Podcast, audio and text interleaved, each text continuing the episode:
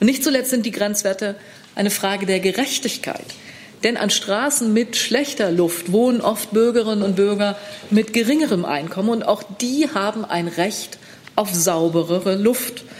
Wenn jetzt bestimmte Gruppen von Lungenärzten dazu aufrufen, diese Grenzwerte sollen laxer werden, dann antworte ich ganz klar, die übergroße Mehrheit der Lungenärzte und Gesundheitswissenschaftlerinnen und Wissenschaftler sieht es keineswegs so. Es gibt einen breiten wissenschaftlichen Konsens über die derzeitigen Grenzwerte für Sticksoxide und Feinstaub. Das wird auch in anderen Ländern so gesehen. In einigen Ländern zieht die Politik noch schärfere Schlussfolgerungen daraus. Die Schweiz etwa hat schärfere Stickoxid-Jahresmittelgrenzwerte als die EU und die USA haben doppelt so strenge Feinstaubgrenzen wie wir. Einen wunderschönen guten Tag in der Bundespressekonferenz. Äh, ich begrüße Sie ganz herzlich zu unserem Briefing zum Thema wissenschaftliche und juristische Einordnung der aktuellen Debatte über Luftschadstoffe und Grenzwerte. Neben mir auf dem Podium begrüße ich ganz herzlich die Bundesministerin für Umwelt, Naturschutz und nukleare Sicherheit, Frau Svenja Schulze. Neben ihr sitzt Maria Krautsberger, die Präsidentin des, des Umweltbundesamtes dahinter oder davor, wie man es nimmt, äh, Professor, Professor Dr. Christian Witt, Universitätsprofessor für Pneumolo Pneumonologie der Charité hier in Berlin und Herr Professor Christian Kallis, Professor für öffentliches Recht und Europarecht der Freien Universität Berlin. Ganz herzlich willkommen hier. Liebe Hörer, hier sind Thilo und Tyler. Jung und Naiv gibt es ja nur durch eure Unterstützung. Hier gibt es keine Werbung, höchstens für uns selbst. Aber wie ihr uns unterstützen könnt oder sogar Produzenten werdet, erfahrt ihr in der Podcast-Beschreibung. Zum Beispiel per PayPal oder Überweisung. Und jetzt geht's weiter.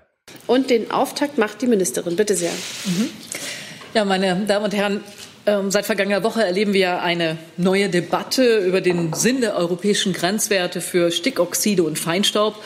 Ausgelöst haben diese Debatte mehrere Fachärzte und äh, Ingenieure, die die wissenschaftliche Basis jener Grenzwerte anzweifeln. Und ich möchte äh, direkt zum Anfang auch sagen, ähm, diese Debatte trägt nicht zur Versachlichung bei. Im Gegenteil, in den letzten Tagen äh, wurden viele Fakten verdreht und die Menschen verunsichert.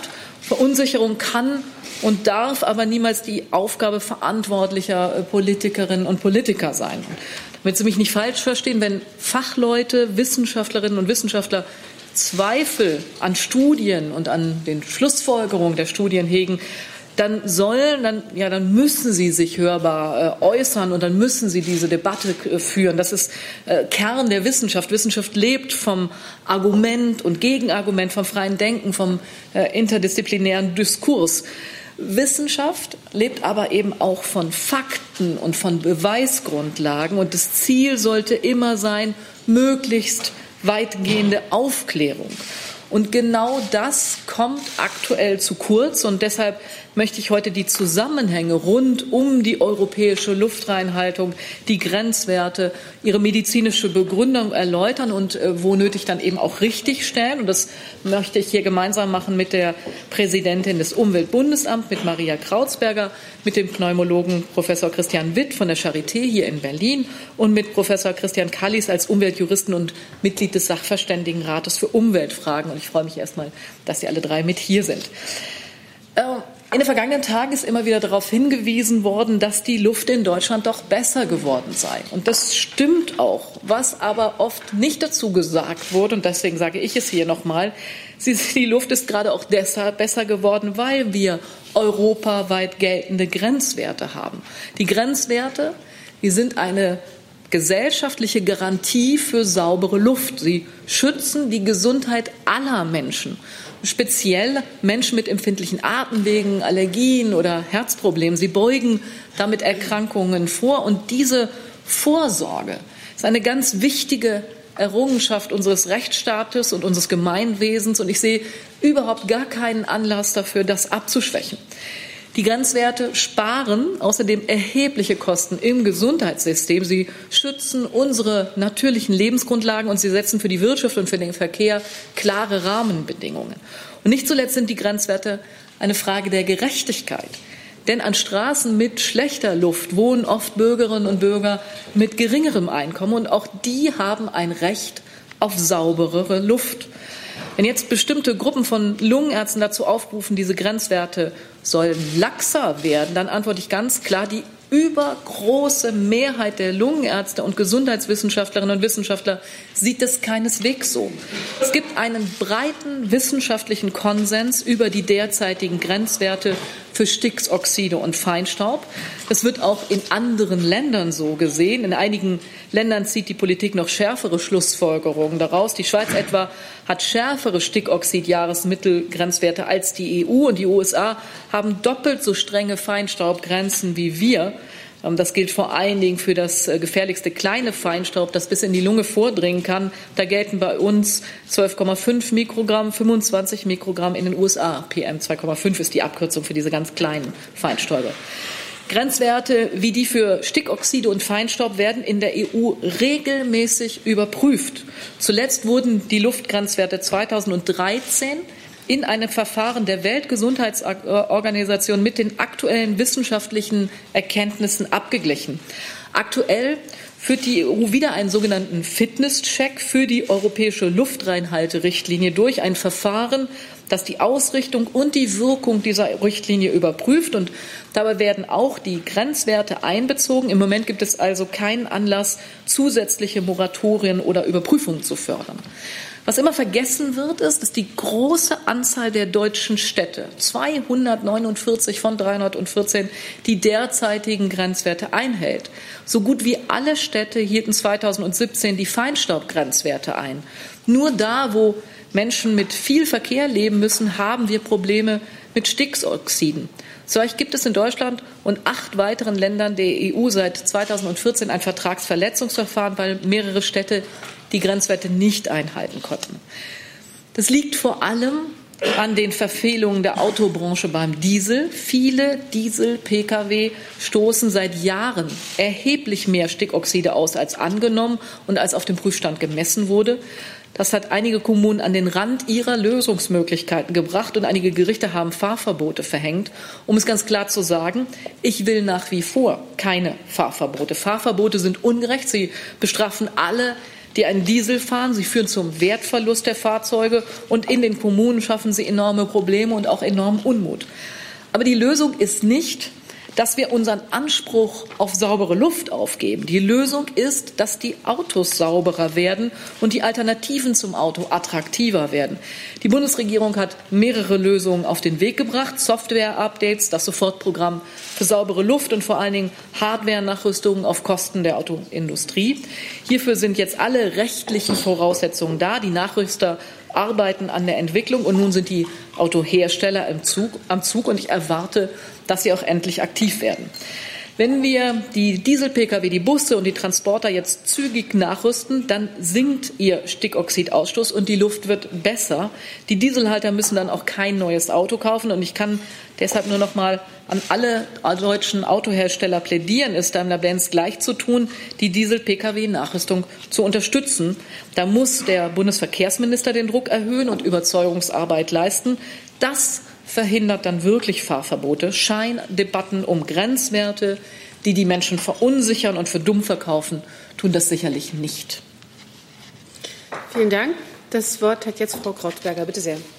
Ja, vielen Dank. Dann will ich äh, hier anschließen und auch noch mal beginnen mit den Fakten. Ähm, die Qualität der Luft ist äh, in der Tat in Deutschland und auch in Europa in den letzten Jahren deutlich besser geworden. Wir wissen, dass ähm, wir gerade bei SO2, bei Schwefeldioxid und auch bei Feinstaubkonzentrationen ähm, in den Luftbelastungen, dass die Luftbelastungen zurückgegangen sind. Und das ist zurückzuführen, das will ich an dieser Stelle auch noch mal sehr deutlich machen, ähm, weil Politik und Wissenschaft sehr eng kooperiert haben. So ist in Europa ein sehr umfassendes Mess- und Überwachungsnetz aufgebaut worden. Es wurden die gesundheitlichen Wirkungen erforscht in den letzten Jahren, intensiv erforscht. Es wurden auf dieser Basis Grenzwerte abgeleitet und nicht zuletzt haben die technischen Weiterentwicklungen ausgelöst durch die Grenzwerte dazu beigetragen, dass die Luftbelastung zurückgegangen ist. Wir sehen diesen Effekt allerdings in der Tat weniger bei den Stickstoffdioxidbelastungen, vor allem in den Innenstädten. Hier sind die Belastungen weniger stark zurückgegangen als erwartet. Und in der Tat, die wichtigste Ursache dafür ist der Verkehr. Insbesondere die Dieselautos, ich muss das einfach nochmal sagen, und zwar die Diesel-Pkw, die einen Anteil von über 70 Prozent an den Stickstoffdioxidemissionen in den Städten haben. Also muss man auch in der Tat hier ansetzen.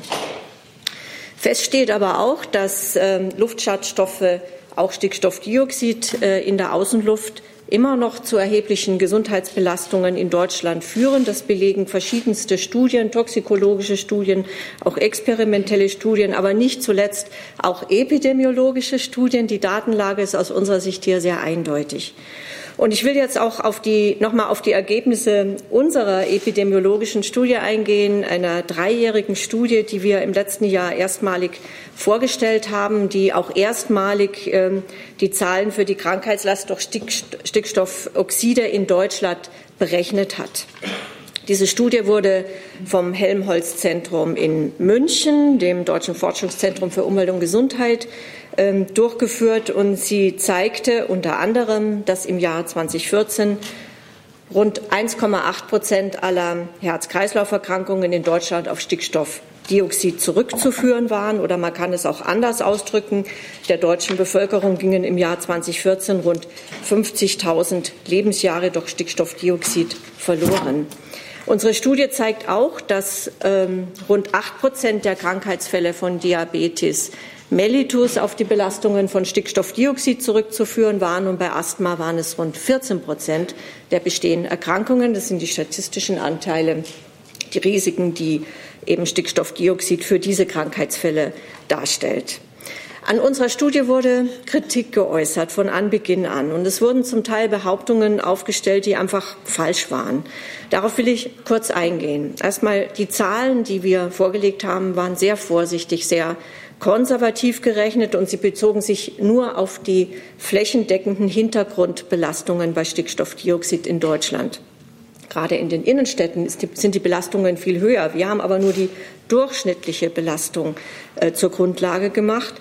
Ähm, es handelt sich um eine epidemiologische Studie, mit anderen Worten um eine Bevölkerungsstudie, die eben mit statistischen Methoden ermittelt, wie viele Krankheitsfälle einer zu hohen Stickstoffdioxidbelastung zugeschrieben werden können. Solche Methoden werden auch ohne dass es einen großen Aufschrei gäbe, äh, eingesetzt, um etwa die Auswirkungen des Rauchens oder von Übergewicht äh, zu ermitteln oder auch äh, andere Risikofaktoren, denen wir heute, uns heute ausgesetzt sehen. Ähm, ich muss auch klar sagen, wir verstehen uns als wissenschaftliche Behörde und äh, insoweit nehmen wir jede begründete Kritik und auch neue Erkenntnisse immer sehr ernst. Wir suchen sie geradezu. Und wir stehen im Austausch nicht nur mit unseren Kritikern, sondern auch mit renommierten wissenschaftlichen Institutionen wie der WHO oder den Herausgebern der sogenannten Global Burden of Disease Studien. Dort kommt im Übrigen auch die gleiche Methode zum Einsatz wie in unserer Studie, der UBA-Studie. In den Berechnungsmodellen wurden selbstverständlich auch, und das hat man uns auch vorgeworfen, Stör- und Einflussgrößen wie das Rauchen oder das Alter korrigiert. Man behauptete ja, dass äh, wir solche Confounder nicht berücksichtigt hätten, und das ist schlicht falsch. Natürlich wurden und werden andere Belastungen wie schlechte Ernährung, wie Rauchen, Vorerkrankungen und andere Umweltfaktoren herausgerechnet. Alles andere entspreche auch, entspreche auch nicht den WHO-Vorgaben und wäre dann insoweit im Ergebnis auch keine gute und ordentliche Politikberatung. Ähm, natürlich, epidemiologische Studien ermöglichen grundsätzlich keine Aussagen über ursächliche Beziehungen. Das ist auch nicht nötig, um ein statistisches Gesamtbild zur Belastung der Bevölkerung zu erhalten. Sie ermöglichen also nicht im Einzelfall einen kausalen Zusammenhang äh, zwischen Stickstoffdioxidbelastung von Herrn Mayer und seiner konkreten Todesursache nachzuweisen. Es gibt eben nicht den viel zitierten Dieseltoten, so wie es auch nicht den Zigarettentoten gibt. Aber wir wissen, die große Anzahl der vorliegenden Studien liefert eben klare Ergebnisse über die statistischen Zusammenhänge, die Korrelationen zwischen dieser Stickstoffdioxidbelastung und negativen gesundheitlichen Auswirkungen. Noch ein kurzes Wort zu den Messstationen, die ja auch immer wieder in die Kritik geraten und deren Standorte. Deutschland misst die Luftqualität nicht strenger als andere Länder in der EU, wie bisweilen unterstellt wird. Unser Maßstab, der Maßstab für Bund und Länder, sind die von den EU-Mitgliedstaaten beschlossenen und seit langem geltenden Regeln. Diese hat Deutschland eins zu eins in nationales Recht überführt. Und unser Maßstab wäre auch nicht, ähm, wenn sich andere EU-Staaten nicht an die Regeln halten würden und versuchen würden, die Standards zu unterlaufen, so wäre das für uns äh, kein Ziel des Handelns, sondern wir wollen uns in die gute Praxis der Messstationen einreihen. Abschließend nach allem, was uns die internationale Studienlage zeigt, sehen wir in verkehrsreichen Ballungsgebieten immer noch dringenden Handlungsbedarf. Und das möchte ich besonders betonen. Uns werden bis heute, uns wurden bis heute keine Studien oder Literaturhinweise übermittelt, die unsere Ergebnisse widerlegen.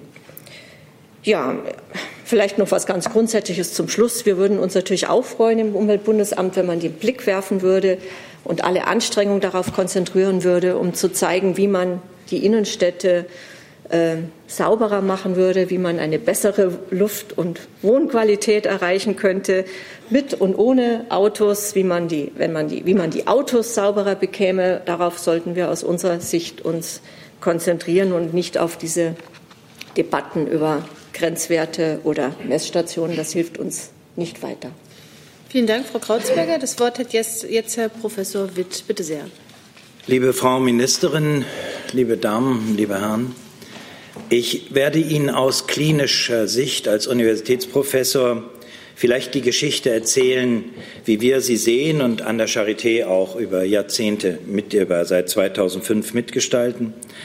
Es ist insgesamt so, dass seit 30 Jahren Forschung existiert zu den Umweltproblemen und ungefähr 70.000, um diesen großen Berg illustrativ zu machen, wissenschaftliche Publikationen vorliegen und ist eine der bestuntersuchtesten Substanzen, diese Luftschadstoffe, wir reden über Feinstaub und Stickoxid, die wir überhaupt haben. Und da geht es um zwei Dinge. Einmal um die kurzfristigen Belastungen, da hat man Laborexperimente gemacht mit Zellen, man hat Tierversuche gemacht, hat Menschen in Expositionskammern untersucht und damit die kausale Wirkung belegt.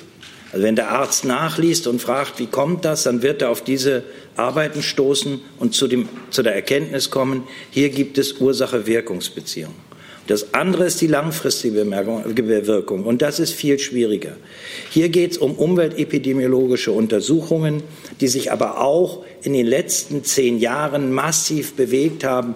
Denken Sie an die ganze Diskussion Big Data. Und diese ganze große Masse an Einzelarbeiten, die an Instituten, Universitäten weltweit weltweit hergestellt werden. Wir kriegen in den letzten Jahren aus China ganz großartige Arbeiten zu dem Thema und Sie wissen ja alle, welche Belastung chinesische Großstädte haben. Die werden dann bewertet von europäischen, amerikanischen Umweltbehörden und am Ende der WHO. Und die werden nach drei Kriterien bewertet. Nicht wie finde ich das, sondern nach Konsistenz. Das heißt, ist das reproduzierbar? Nach Kohärenz mit unterschiedlichen Methoden, nicht alles mit derselben.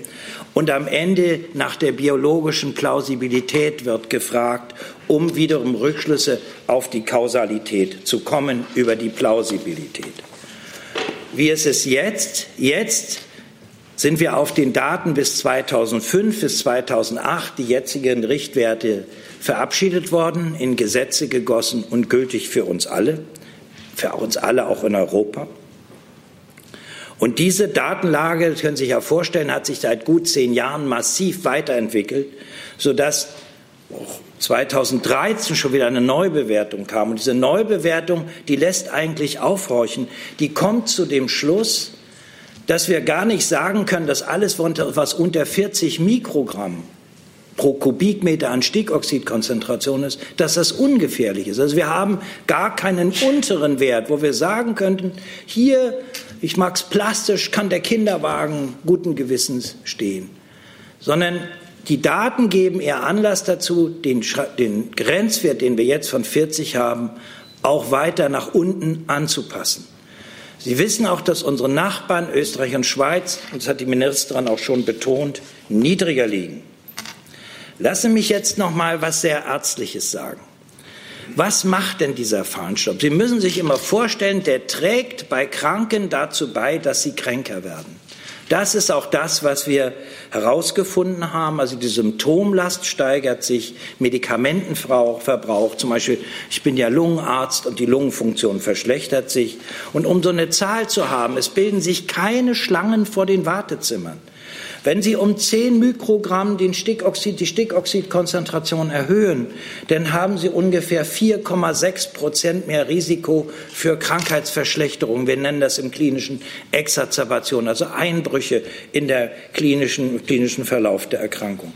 Sie haben mehr Lungenentzündung, alles in derselben Größenordnung. Und was man auch sagen muss, tut auch sehr weh, wir haben auch mehr Lungenkrebs weil der Feinstaub insbesondere weniger das Stickoxid mit seinen Rußanteilen eben auch eine kanzerogene Bedeutung hat. Und dazu kommt die systemische Bedeutung, gerade des kleinen Feinstaubs, der lungengängig ist, der nämlich in die Blutbahn kommt und zum Beispiel im Herz-Kreislauf-System dann dafür, äh, dazu beiträgt, dass die Leute mehr Herzinfarkte, Sie haben es schon vom BMU gehört, und auch mehr Schlaganfälle erleiden. Also die Schwelle niedrigen, also das, das Postulat des, des Arztes, der sich auch die Patienten im Fokus hat, wird sein, je niedriger, umso besser. Was wissen wir nicht? Zum Beispiel wissen wir wenig über Expositionsdauern, über Latenzen. Auch da ist Forschungsbedarf.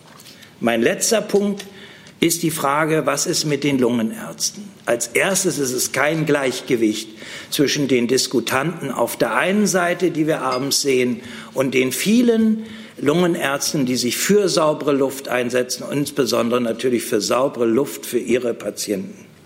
Und wir haben durch die Ereignisse, die wir jetzt hatten, Solidarität rund um den Erdball. Sie wissen, dass medizinische Fachgesellschaften sehr gut organisiert und vernetzt sind. Und wir haben auch viele unserer Ergebnisse in den USA vorgetragen oder auf europäischen Kongressen.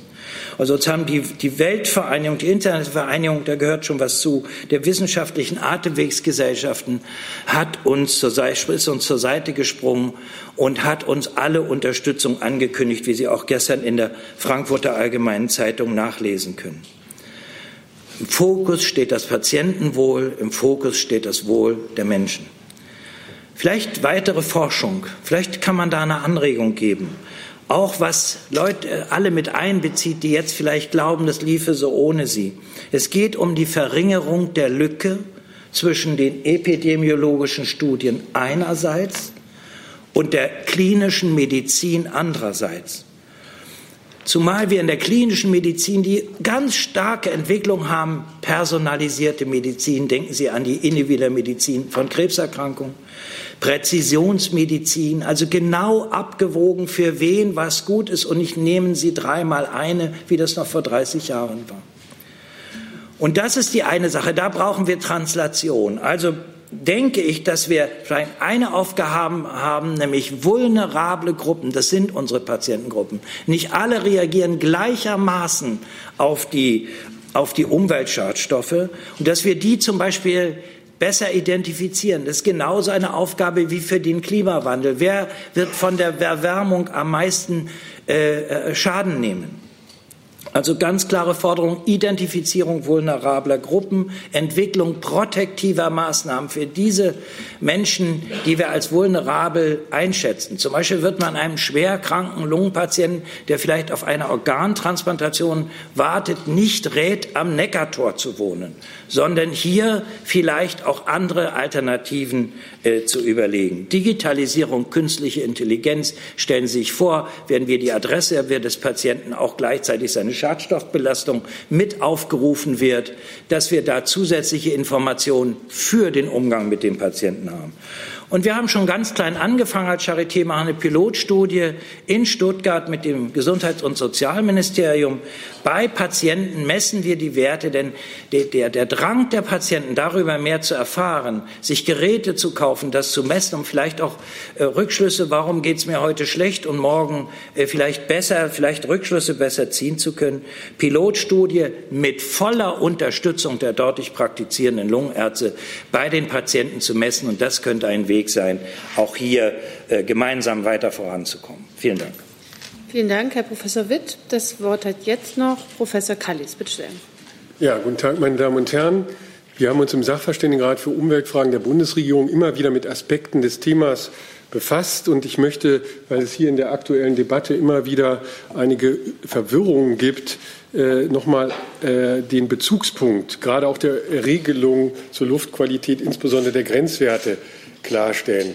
Diese Grenzwerte basieren auf einer EU-Richtlinie. Das ist ein europäisches Rahmengesetz, das von Deutschland äh, mit dem im Kontext des Bundesemissionsschutzgesetzes umgesetzt wurde. Seit 01.01.2010 gelten diese Grenzwerte und im Rahmen einer Überschreitung verpflichtet dieses EU-Rahmengesetz die Mitgliedstaaten, Maßnahmen zu ergreifen in Form von sogenannten Luftqualitätsplänen und äh, Einzelmaßnahmen damit der Zeitraum der Nichteinhaltung dieser Grenzwerte im Falle der Überschreitung so kurz wie möglich gehalten werden kann. Es geht also, und das ist ganz wichtig und geht manchmal unter in der Debatte, um die Umsetzung und Anwendung, um den Vollzug von vom europäischen und deutschen Gesetzgeber demokratisch beschlossenen Regelungen, die bislang weder gerichtlich angefochten noch geändert wurden. Im Hinblick auf die aktuell geltenden Regelungen ist die Debatte um die äh, wissenschaftliche Plausibilität der Grenzwerte daher allenfalls relevant für die Frage einer in einer Demokratie immer möglichen Gesetzesänderung auf EU-Ebene. Beim Erlass der Regelung hat sich der Gesetzgeber nun äh, natürlich an den Erkenntnissen der Wissenschaft zu orientieren. Er hat aber auch eine verfassungsrechtliche Schutzpflicht für die menschliche Gesundheit und die Umwelt, und insoweit einen politischen Beurteilungs- und Ermessensspielraum, einen Gestaltungsspielraum. In diesem Rahmen ist rechtlich zwar eine Vorsorge ins Blaue hinein unzulässig, aber es bedarf rechtlich auch nicht einer hundertprozentigen wissenschaftlichen Nachweises. Die Ministerin hat es mit dem Begriff der Risikovorsorge eben auch schon erwähnt. Nun sind Fahrverbote ganz konkret in diesen Regelungen nicht ausdrücklich und zwingend vorgesehen, aber das, vielmehr hat das deutsche Bundesverwaltungsgericht in seiner diesbezüglichen Leitentscheidung die Anordnung von Fahrverboten gestützt auf die gesetzlichen Regelungen und die Rechtsprechung des Europäischen Gerichtshofs in Luxemburg für rechtlich möglich gehalten und hat dabei aber auch Bezug genommen auf das Verhältnismäßigkeitsprinzip. Nun stellt sich die Frage, wenn man diese Grenzwerte, und das ist ja gerade in der Debatte, ändern wollte, wie würde das funktionieren, wie lange würde das dauern? Eine EU-Richtlinie, also so ein Rahmengesetz, kann nur vom europäischen Gesetzgeber, das ist der Rat, in dem die 28 Mitgliedstaaten versammelt sind, und vom dem von uns direkt gewählten Europäischen Parlament beschlossen werden und kann auch von diesem nur geändert werden. Wie lange das dauert, ist immer schwer zu sagen. Ein Jahr wäre schnell. Jetzt sind aber erstmal ohnehin die Wahlen zum Europäischen Parlament. Die aktuelle Juncker-Kommission kann daher gar keine Neuregelungen mehr vorschlagen. Wir müssen erstmal der Amtseinsetzung der nächsten Kommission, die ja vom Parlament und Europäischen Rat gewählt wird, abwarten. Im November 2019 könnte insofern wahrscheinlich überhaupt erst wieder gehandelt werden. Dann ein letztes Wort zu dem in der Debatte befindlichen Moratorium für die Durchsetzung der Grenzwerte.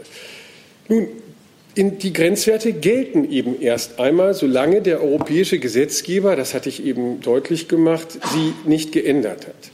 Im Übrigen müssen wir, wenn wir etwas abgewandelt von einem Moratorium sprechen, äh, unterscheiden zwischen der politischen Ebene und der gerichtlichen Ebene.